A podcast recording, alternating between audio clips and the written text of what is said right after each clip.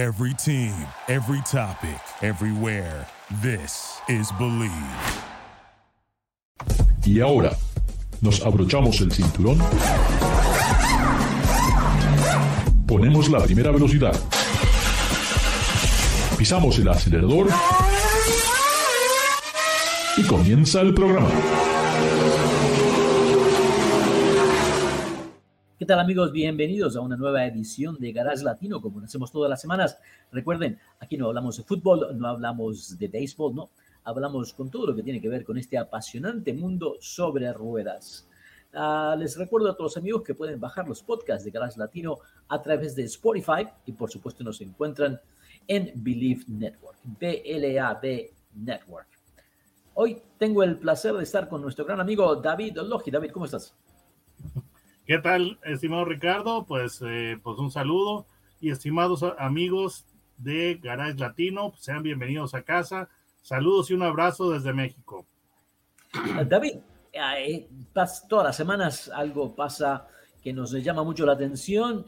Tuve la oportunidad de, de asistir a un evento que fue algo muy, pero muy interesante porque es muy raro que una empresa automotriz te abra las puertas a sus estudios, a sus estudios de diseño y cumpliéndose el 50 aniversario del, del, estudio de diseño de Toyota en Estados Unidos, tuvimos la oportunidad de que, de que nos abrieran las puertas para ver lo que se hace ahí adentro, lo importante de este grupo de, de personas para poder diseñar objetos, para poder diseñar automóviles o camionetas que creen cierta emoción en un consumidor para que favorezcan a la marca.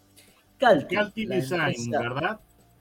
Calti Design, que en sí Exacto, es California, legendario. Toyota, Toyota, Yachota Sanyo.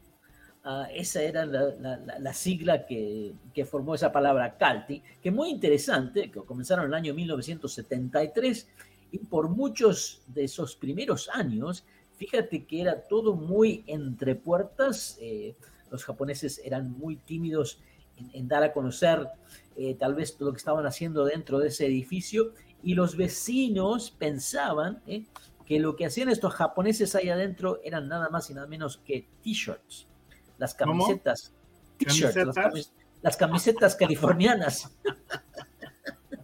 No me digas. Sí. Ese era el rumor de los vecinos de lo que hacían esos japoneses que llegaban todos los días a trabajar y de vez en cuando había algunos americanos. Eh, y bueno, todo puertas cerradas, así que nadie realmente sabía lo que estaban haciendo. Y bueno, en ese momento, en el año 73, 74, 75, comenzaron a trabajar en la segunda generación del Toyota Celica, especialmente diseñado para el mercado americano que fue, que salió en el año 78, el famoso Toyota Celica Liftback. Cuidado, ¿eh? El Liftback. Y también con su edición en negro. Muy, muy interesante. Un auto que fue modificado para, especialmente para el mercado americano. Y de ahí en adelante, ya como dicen, todo es historia. Eh, este, este estudio eh, pasó a convertirse en un edificio de 85 mil pies eh, cuadrados, bastante, bastante grande, Además incluye un parque hermoso y todas las diferentes secciones de estos estudios son muy, muy interesantes. Eh, tenemos una, un área son, donde está dedicada solamente a las texturas interiores, luego, por supuesto, la sección de los exteriores, la sección pintura, donde hay un, un lugar para pintar automóviles que hoy en día en Newport Beach sería imposible tener un taller de pintura, porque ya todos los reglamentos han cambiado. Uh, también eh, tenemos estas famosas CAD machines, las, las cortadoras numéricas, que, que, de diferentes tamaños, eh, e incluso, lo que me llamó mucha la atención, hay un gran salón que es un salón virtual, donde hoy en día los ingenieros y diseñadores trabajan en conjunto para crear un ambiente totalmente virtual de lo que es un automóvil. Te pones las famosas gafas gigantes y puedes hacer todo un test drive del vehículo, ¿ah? el, cual realmente no existe, pero puedes sentir, tocar, ver las dimensiones, eh, caminar alrededor de él, manejarlo, algo muy, pero muy interesante. Para demostrar esta tecnología, amigos y amigas, Toyota nos presentó el nuevo vehículo de Toyota que no va a salir en el mercado americano, no va a salir en el mercado japonés, pero muy probablemente salga en el mercado lunar. Sí, me escucharon bien, la luna, porque tuvimos la oportunidad de presenciar el nuevo Toyota Baby Lunar Cruiser. ¿Sí? Así lo escucharon bien, ¿eh?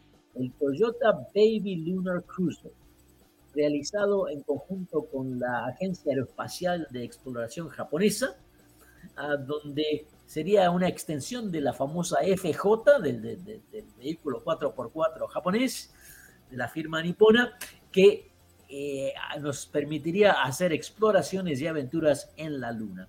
Así que de manera virtual tuvimos un test drive de este Baby Lunar Cruiser y realmente fue algo asombroso, David.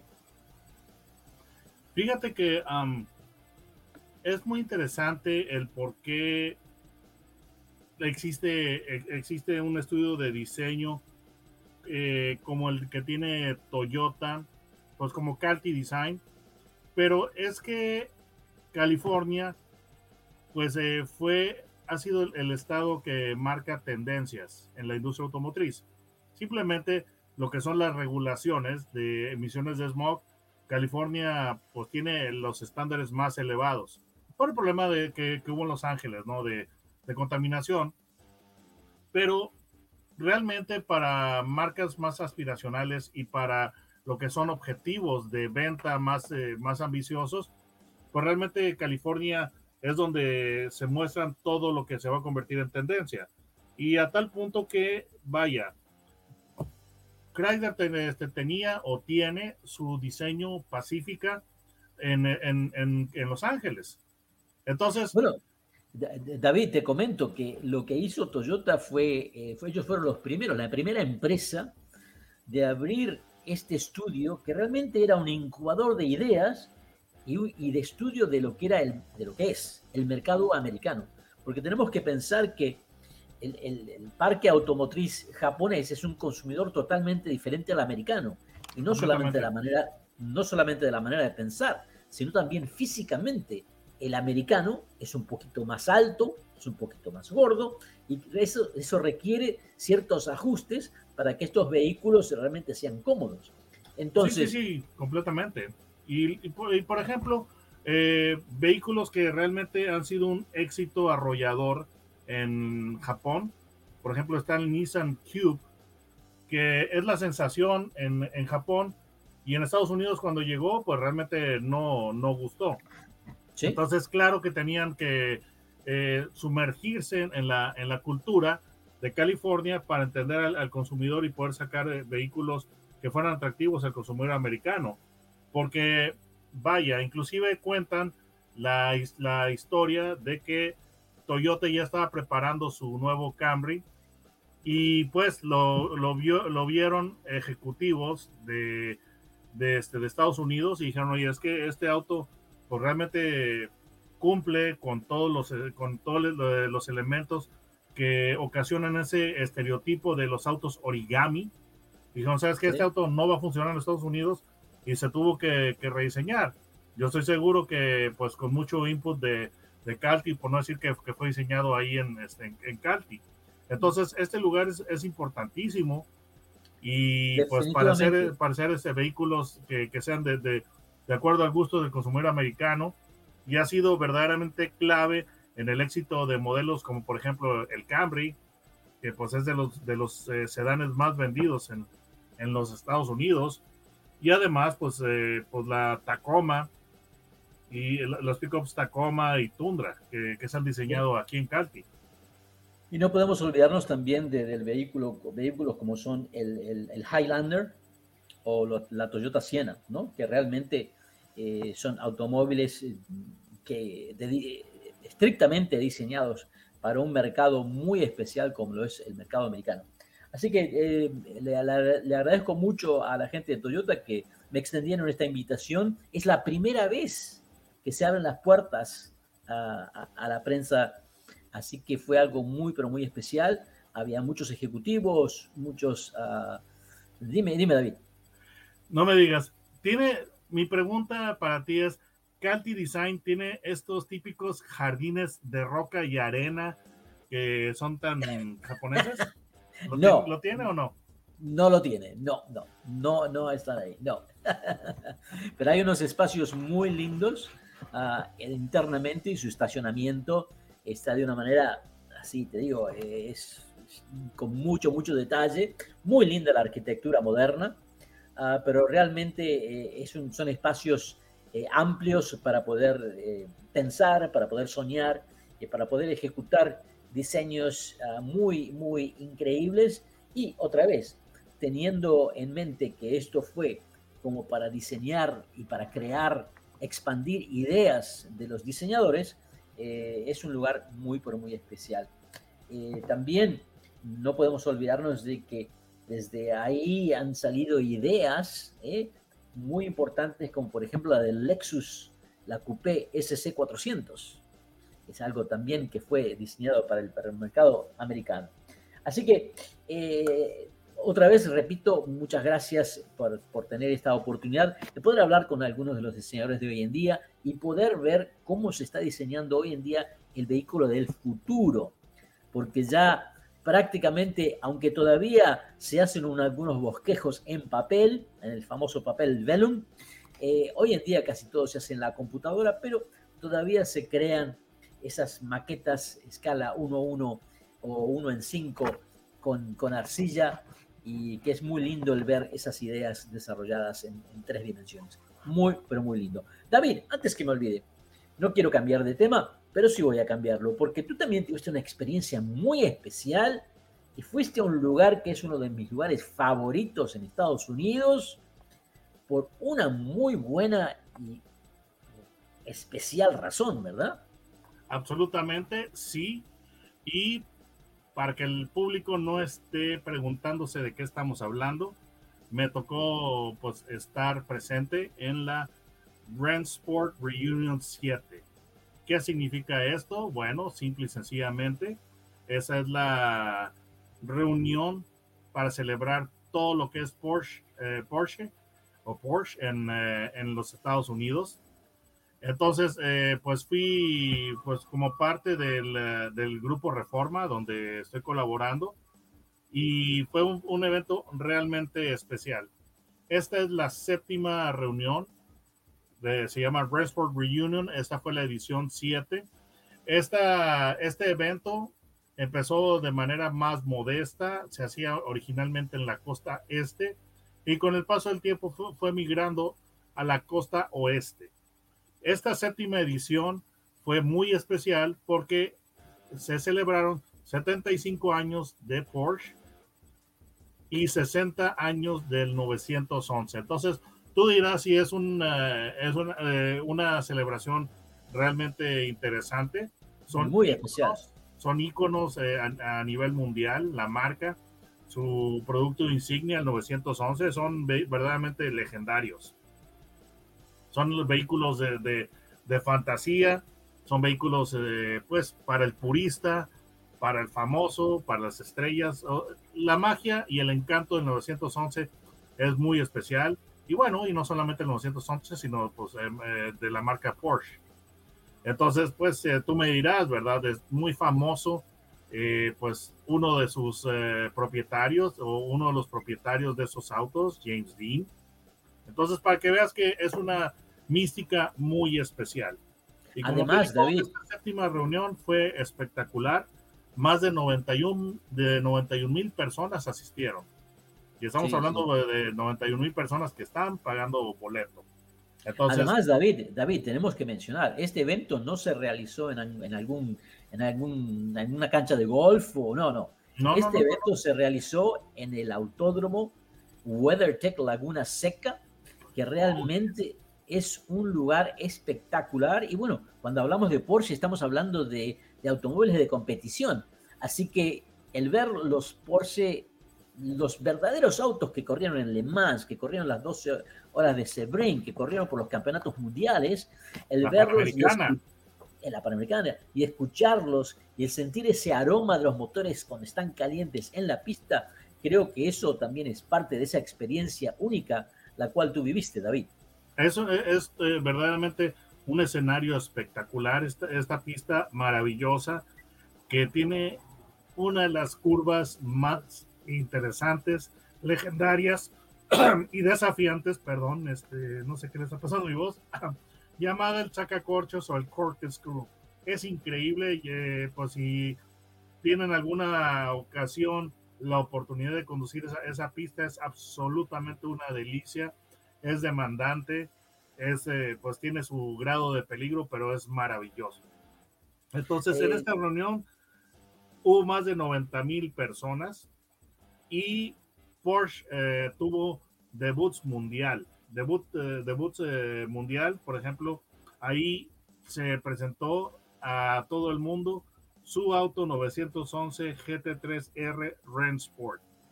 Ese es un vehículo enfocado en el uso en pista, en circuitos. No es un vehículo para la calle, solamente tiene un asiento, que es el del conductor, y todo lo que es su, su eh, exterior, pues tiene, eh, tiene pues eh, está optimizado para pista. Realmente una aerodinámica impresionante. Solamente 77 unidades de este Porsche 911 GT3 R Rennsport se van a producir. Y precisamente yo, yo ya daría por hecho que ya están vendidas todas. Pero este, este automóvil es verdaderamente increíble. siendo un, 911 es, es, espectacular, pero es un 911 de, de competencia o de competición. Entonces ahí se, ahí se mostró por primera vez, o sea, el debut mundial. Y también, eh, pues, hizo debut en, esta, en este evento el auto que se va a utilizar o que va a representar a Porsche en la carrera panamericana y ya está a punto de, ya es arranque inminente en estos días, de hecho. Es un 718 que, que Cayman GT4 RS y este vehículo en las primeras dos etapas de la carrera panamericana lo va a conducir el piloto y actor de Hollywood, Patrick Dempsey, que pues eh, nos, nos, nos eh, Porsche arregló que pudiéramos eh, conversar con él, una entrevista muy interesante. Y pues fue un, un evento verdaderamente increíble. Por, eh, una de las carreras, porque hubo este, carreras más interesantes, una de las eh, competencias más interesantes fue la de tractores. Así es, lo escucharon bien. Tractores de la marca Porsche. Porque resulta que eh, por una breve temporada estuvo haciendo tractores. Entonces, es muy interesante este paralelismo que tiene con Lamborghini, porque Lamborghini, pues todo, todo, todo inició porque Ferruccio Lamborghini era productor de tractores. Entonces la leyenda cuenta que pues él eh, tuvo mucho éxito y se decidió recompensar a sí mismo con un Ferrari, pero cuando pues lo empezó a conducir, él notaba que el embrague era demasiado duro, que no tenía una buena sensación, y por ahí la leyenda dice que él fue a quejarse con Enzo Ferrari de su auto, simplemente le dio retroalimentación y famosamente Enzo Ferrari le dijo a Ferruccio Lamborghini, usted dedíquese a hacer tractores, déjeme a mí dedicarme a hacer autos deportivos. Y eso fue algo tan ofensivo para Ferruccio Lamborghini que él decidió fundar su, su compañía de autos, de autos deportivos exóticos. Entonces, ese es el paralelismo que, que encuentro entre Porsche y Lamborghini. Y esas carreras que, que hubo de tractores, pues son, son vehículos que, que, alcanzan una velocidad máxima de 15 millas por hora. pero estuvo de, de, regreso por demanda popular. Además, pues tuvo la competencia, eh, como, como te diré, de esports de, de, Porsche, el campeonato.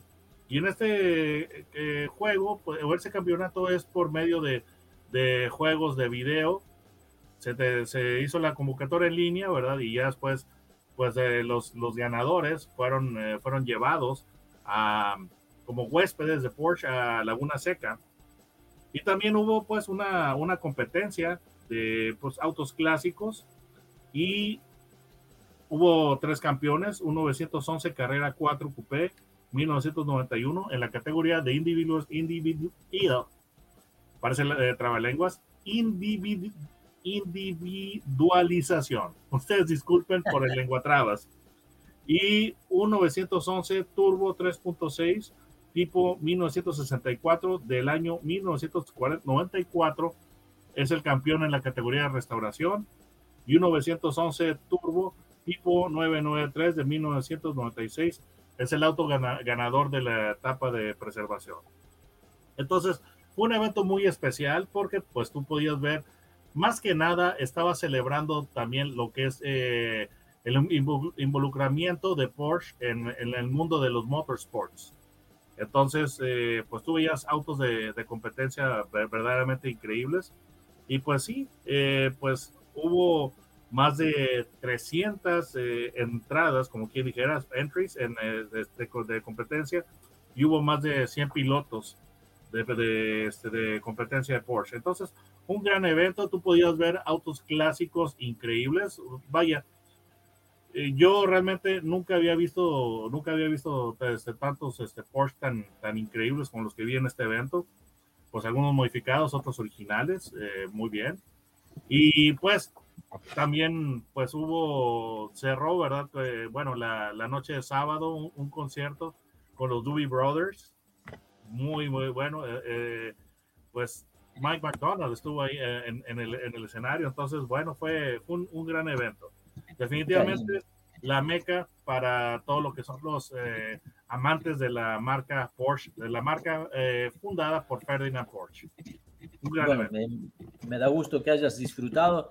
Así que amigos, eh, busquen por ahí, seguro que David va a compartir alguna de las imágenes. Un evento espectacular que ahora se convierte en un evento anual que en los últimos años se ha venido realizando en el Autódromo WeatherTech Laguna Seca. Ah, otra, otra razón por la cual eh, deben visitar esos predios tan, tan hermosos. Hablando de cosas hermosas, hay un vehículo que acaba de entrar al mercado que para mí es hermoso. No sé qué es específicamente lo que tiene, pero su porte realmente me impacta. Un diseño que no esperaba de esta firma, un diseño que, tiene cierto vigor, una presencia muy, muy linda y que tú has tenido la oportunidad de manejarlo, al igual que lo he manejado yo hace un par de semanas atrás. Me refiero a la nueva máquina japonesa Mazda CX 50, David. Un carrazo me pareció, ¿eh? Es excelente, es una propuesta diferente. Ahora, básicamente, hoy en día, los, eh, los SUVs y las crossovers son los vehículos más demandados por el público y los fabricantes está básicamente su manera de, de, responder es no se diga más, entonces vamos a, eh, el público quiere SUVs, vamos a darles SUVs. Y ese modelo es muy interesante porque no reemplaza a nada, no es el rediseño de nada, es un modelo que se agrega a la familia Mazda. Entonces Mazda de alguna manera encontró un hueco entre las X5 y las X ahora 90, antes era X9, y aquí está posicionando este modelo. Entonces es una, es una propuesta muy interesante porque, por otra parte, la, la, camioneta o, o, eh, crossover o SUV que está orientada al uso en, en pavimento, pues realmente los fabricantes eh, fueron inteligentes y vieron que pues la mayoría de los propietarios de estos vehículos realmente los utilizan en ciudad, los utilizan en pavimento. Entonces, eso dio por resultado pues la nueva generación de, de SUVs y crossovers que no tienen ni siquiera un pequeño rastro de capacidad o personalidad todoterreno.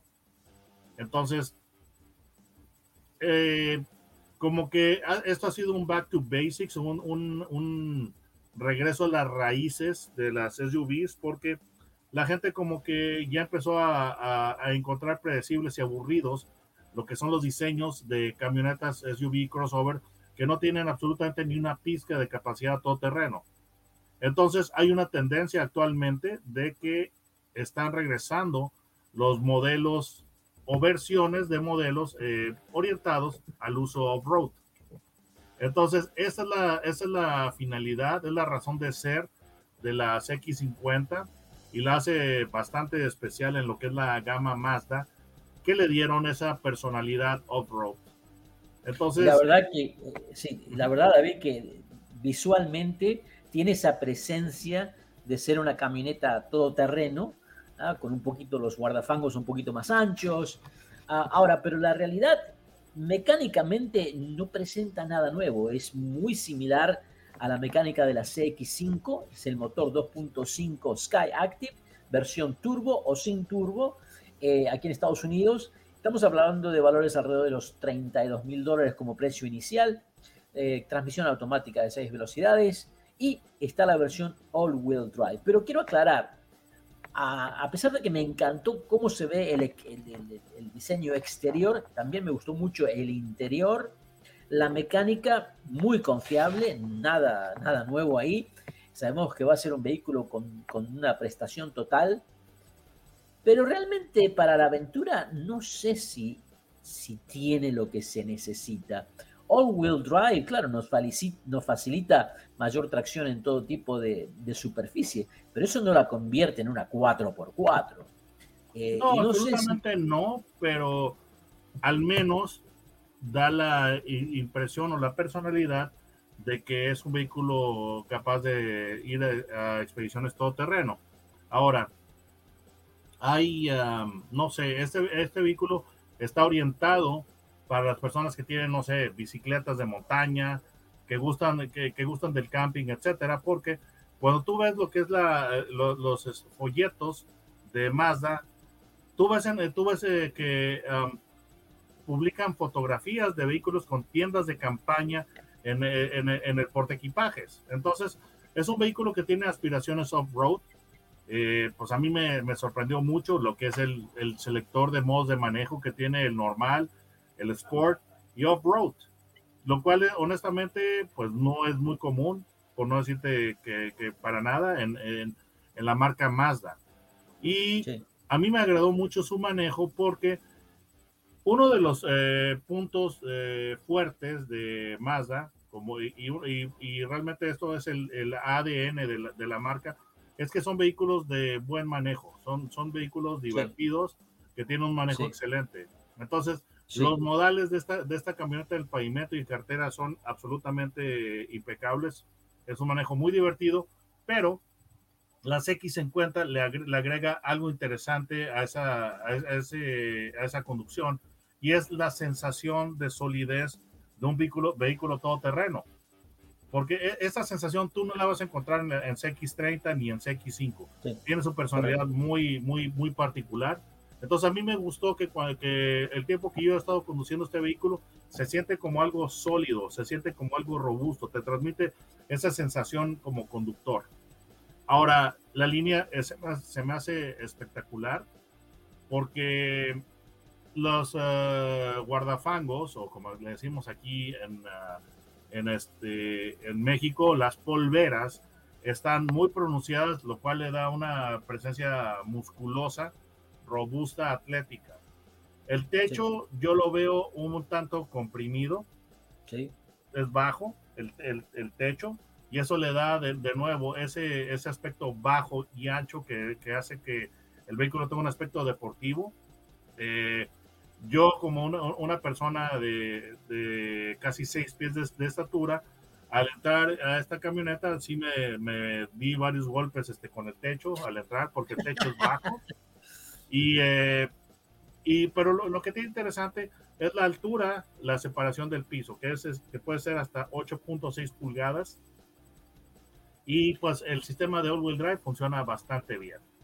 Conclusión, David, estoy de acuerdo contigo. Es una camioneta que eh, visualmente te ofrece algo totalmente diferente y que se ve, digo, el porte a mí me parece que es espectacular. El diseño que han creado este vehículo realmente merece un premio. Las prestaciones me parecieron muy similar a todos los productos Mazda, que realmente los podemos recomendar sin problemas. Así que amigos, amigas, aquí hay una versión para aquellos que gustan de la aventura. Eh, tenemos un producto de Mazda que ahora se posiciona en ese segmento para que puedan disfrutar de todos los parques nacionales con su familia o con sus amigos. David, algo importante, ¿cómo encuentran nuestros amigos eh, tus videos en YouTube? Bueno, en la barra de búsqueda simplemente pongan mi nombre, David Logi, Logi es con J, no con G, y los va a llevar directo a mi canal. Les recomiendo muchísimo que visiten y se suscriban al canal Autosanguier de David Logi. Realmente algo muy, muy lindo. Y además recuerden, antes de comprar, es muy importante tener la, la sabiduría, la experiencia de gente que realmente sabe lo que dice, como lo dice David. Amigos, recuerden, eh, Garage Latino se transmite a través del Believe Net Network en Estados Unidos y pueden bajar los podcasts de Garage Latino a través de Spotify. No se vayan, ya regresamos. Duraloop es un tratamiento especial para que el aceite no pierda sus propiedades.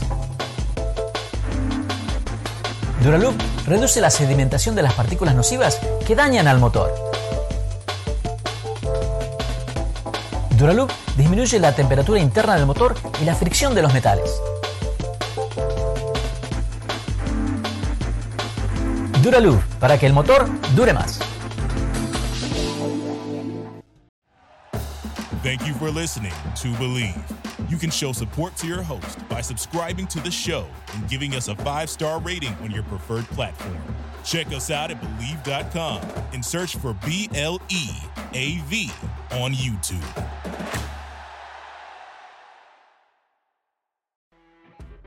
You know, when you're listening to a true crime story that has an unbelievable plot twist that makes you stop in your tracks? That's what our podcast, People Are the Worst, brings you with each episode. I'm Rachel. And I'm Rebecca. We're identical twins who love true crime cases that make you say, didn't see that coming, and we hate the people responsible for them. Listen to People Are the Worst now on Apple, Spotify, or wherever you get your podcasts.